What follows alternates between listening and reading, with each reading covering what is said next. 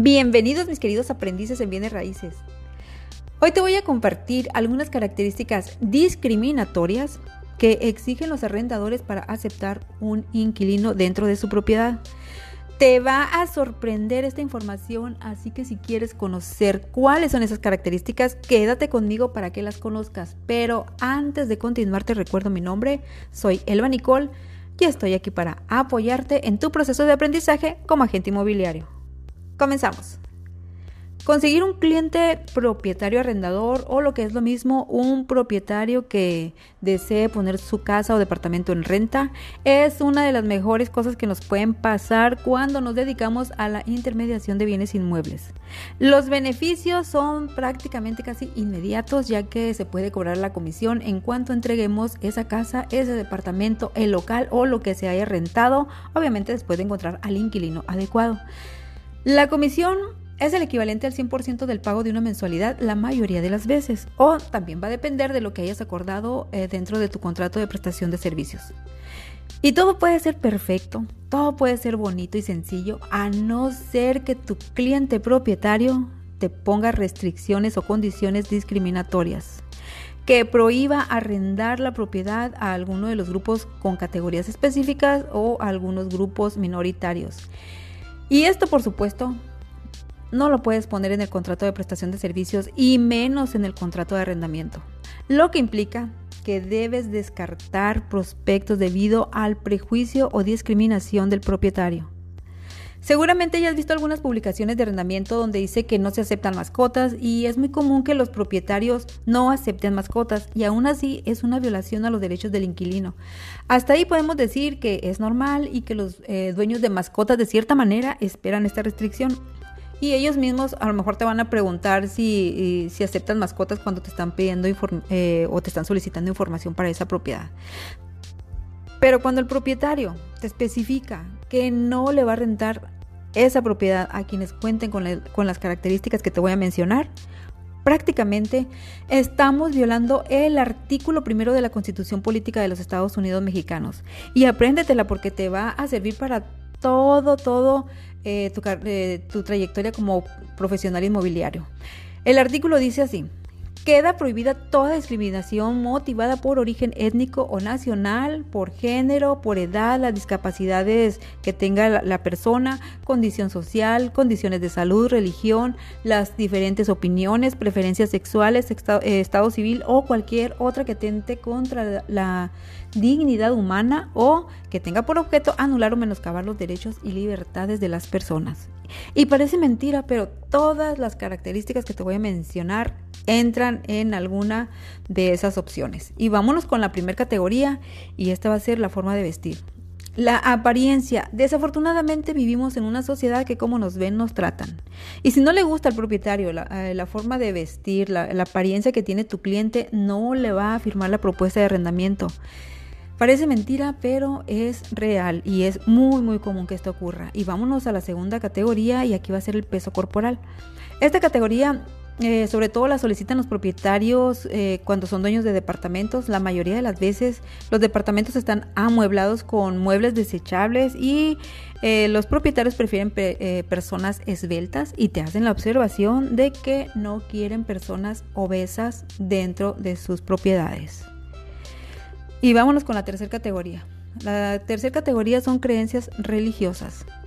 Hay clientes que me han solicitado que solamente se aceptan eh, cristianos eh, con fe cristiana y es muy respetable su petición. Sin embargo, a la hora de perfilar al cliente o al cliente inquilino, eh, sutilmente ah, debemos investigar si qué religión tiene, profesa, si es cristiano, si no es cristiano.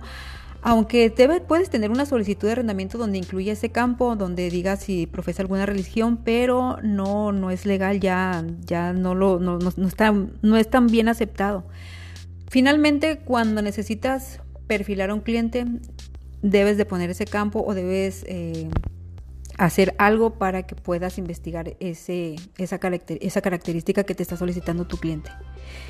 Y vámonos a la cuarta categoría y aquí es la edad. Aquí en la edad es muy común que los propietarios no, acepten niños, no acepten infantes y también hay algunos clientes que van a excluir a los adultos mayores. Así que cuando estés perfilando un cliente debes de tener en consideración la edad de las personas que van a ingresar, que van a entrar a esa propiedad, porque de esta manera podrás darte cuenta si hay niños pequeños o hay adultos mayor, mayores. Aunque también es muy común que cuando veas publicaciones para, para un arrendamiento también se dice no se aceptan mascotas y no se aceptan niños.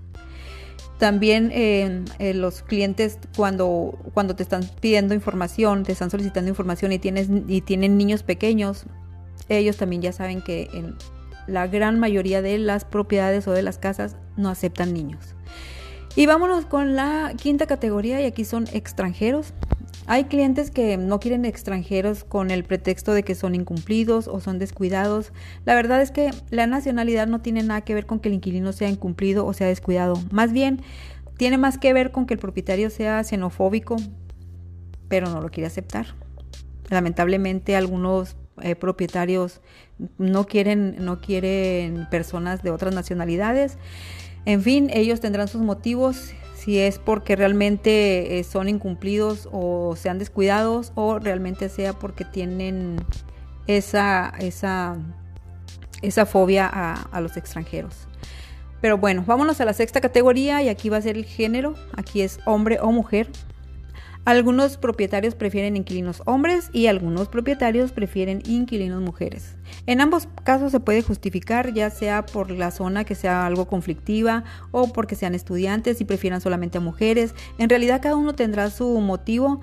Me han tocado ambas modalidades y hasta cierto punto es justificable, pero el que sea justificable no quiere decir que no entre dentro de, dentro de la categoría de discriminación. Y vámonos a la séptima categoría y aquí es la clase social. Considerando que la estratificación social tiene tres categorías predominantes para diferenciar al sector de la población, como son la alta, medio y baja, pudiéramos pensar que con la ubicación de la propiedad y el precio de la mensualidad, la clasificación o elección se puede dar por sí sola. Sin embargo, algunos propietarios te hacen referencia a que no quieren inquilinos de cierta clase social, independientemente de que puedan pagar la mensualidad. Y esto es muy común sobre todo cuando las empresas buscan propiedades en renta para sus empleados. Existen clientes que son clasistas y te puede tocar uno en tu carrera como profesional inmobiliario, así que debes de estar preparado también para esta categoría. Y vámonos con la octava categoría y aquí es el tono de piel.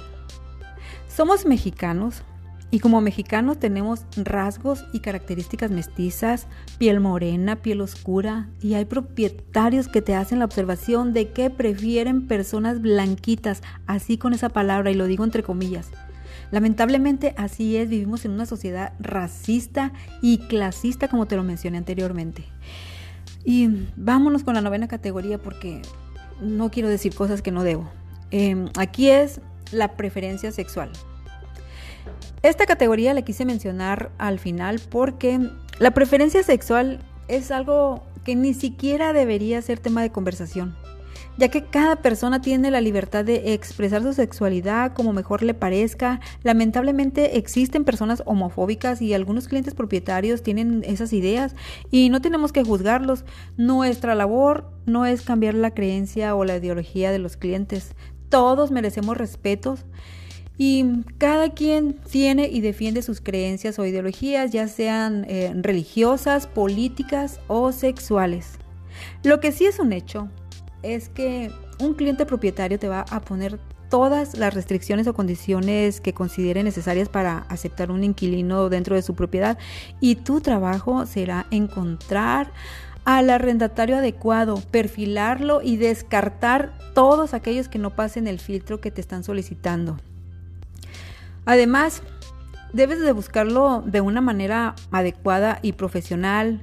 Eh, si, si fuera el caso de que decidas darle servicio a ese propietario y no estás de acuerdo con las restricciones o condiciones, debes hacérselo saber.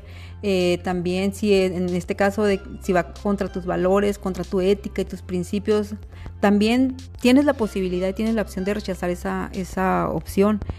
Sencillamente puedes negarte a darle servicio, recomendarle a otro agente, a otro agente inmobiliario, a otro asesor inmobiliario. La mejor decisión será la que resuene contigo y solo tú sabrás si trabajas con ese cliente propietario o no.